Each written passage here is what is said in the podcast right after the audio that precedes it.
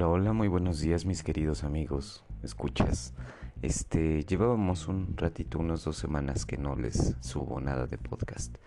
Eh, esto es a raíz de nuestra nueva colaboración de sentido místico con este el Banco de Alimentos de Oaxaca. No sé si en sus comunidades o en donde estén ustedes viviendo haya algún tipo de institución así que se preocupe por las personas que más necesitan como el Banco de Alimentos de Oaxaca, que es una asociación civil sin fines de lucro.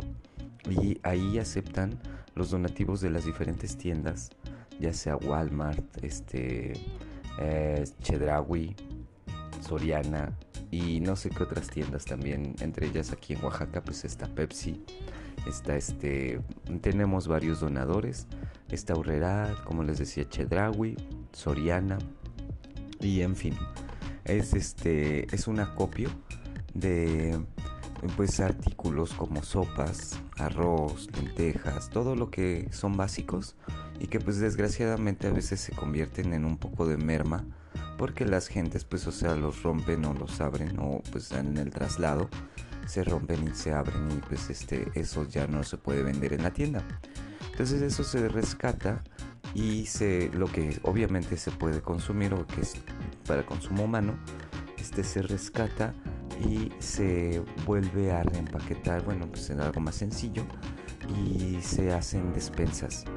Y estas despensas se llevan a las diferentes sierras, como la Sierra Juárez, la Sierra Mije, la Sierra Sur, la Sierra Norte. Creo que la Sierra Sur no se le lleva ahorita, pero sí en la Sierra Norte.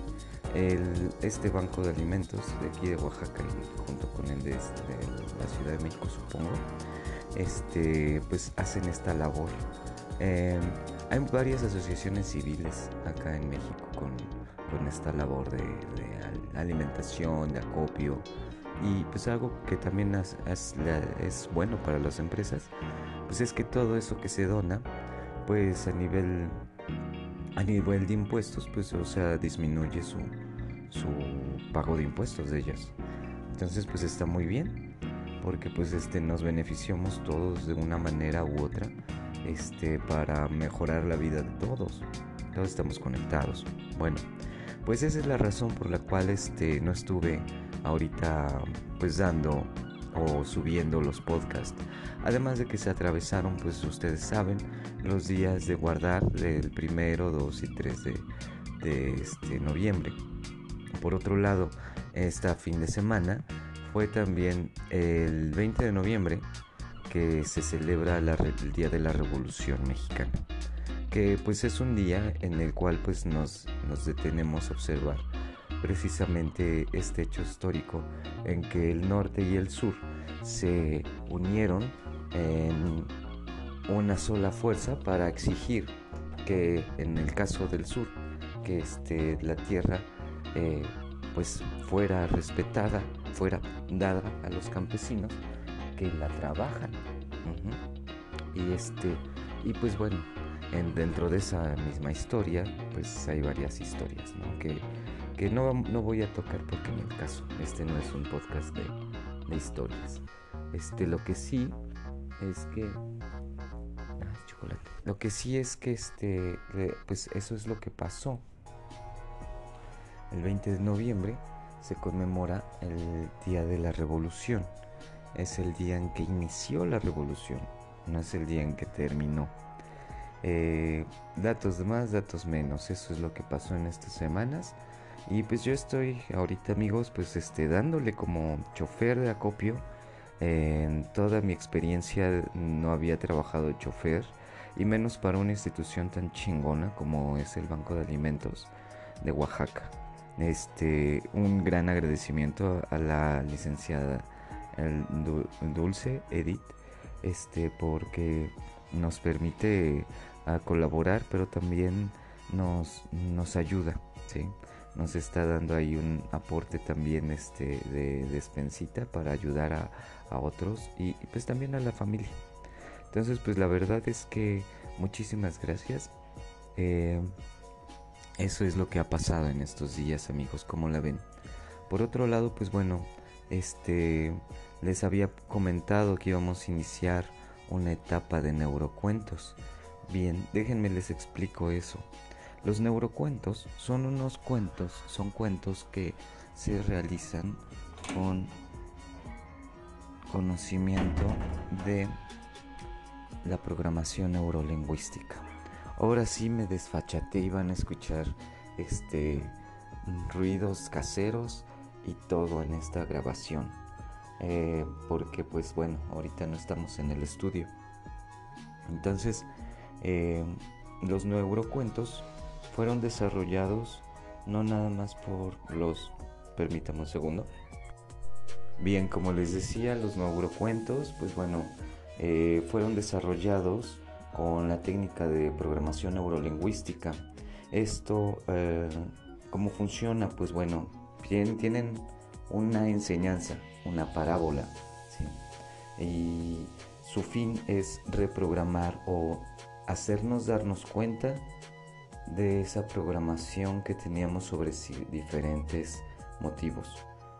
Yo esto es una herramienta que yo utilizo en mis terapias, en mis sesiones y me ha, me ha servido mucho a mí en lo personal y a las personas a las cuales se las platico y les comenzamos a trabajar con los neurocuentos. Entonces estos neurocuentos lo que nos sirven pues es precisamente abrirnos a las posibilidades más allá de la aquí y el ahora, pero al mismo tiempo trabajándolo en el aquí y en el ahora. Aún no termino el primer este neurocuento que les voy a presentar como tal, por eso no se los he subido al podcast, pero les aseguro que cuando lo escuchen van a cambiar las percepciones que tienen acerca de, lo que sea que necesite ser cambiado. Pero ustedes van a observarlo, van a sentirlo en todos sus huesos y en todos sus cuerpos. ¿verdad? Entonces, pues eso es, esa es la idea, ese es el afán eh, con estos neurocuentos.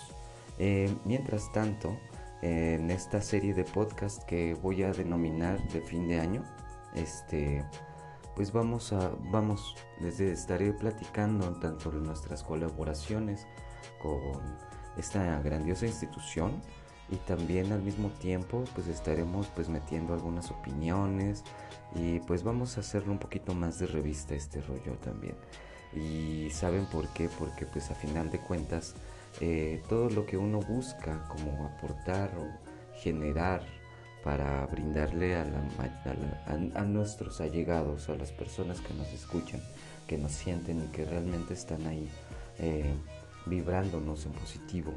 Eh, afirmando esta nueva realidad, una realidad positiva, una, una realidad en la cual, la cual este, no nada más se observan las cosas, sino se les presta la solución, porque como dicen en química, para todo, para todo precipitado hay una solución.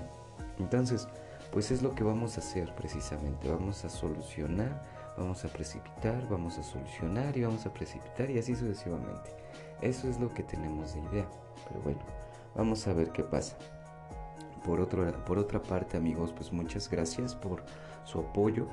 Eh, la verdad es que los he necesitado mucho. Me han ayudado mucho el, el hecho de mantener una constancia, de subir esta información, porque pues a final de cuentas les estoy platicando lo que me nace. ¿sí? no llevo un sketch o una agenda como que platicar y que les voy a estar diciendo que me han dicho algunos productores que sería algo muy bueno. Eh, pero para serles honestos, la verdad es que quiero mantener este programa muy orgánico. Quiero mantenerlo eh, aterrizado todavía. Luego porque empieza todo lo demás, la, la, toda la sofisticación aún alrededor, pues se pierde la esencia muchas veces por volverse popular se vuelve uno inaccesible a la vida, a las personas que realmente están, pues, quisieron que las cosas sucedieran, ¿no? Entonces, pues así vamos a mantenernos orgánicos lo más posible, el tiempo que sea necesario. Y pues mira, mientras tanto, eh, les doy muchas gracias, les mando mis bendiciones y esto fue el programa extra, extra oficial de Sentido Místico Bótica Cuántica. Yo, mi nombre es Carlos González y nos escuchamos la próxima sesión. Vale, un abrazo. Chao.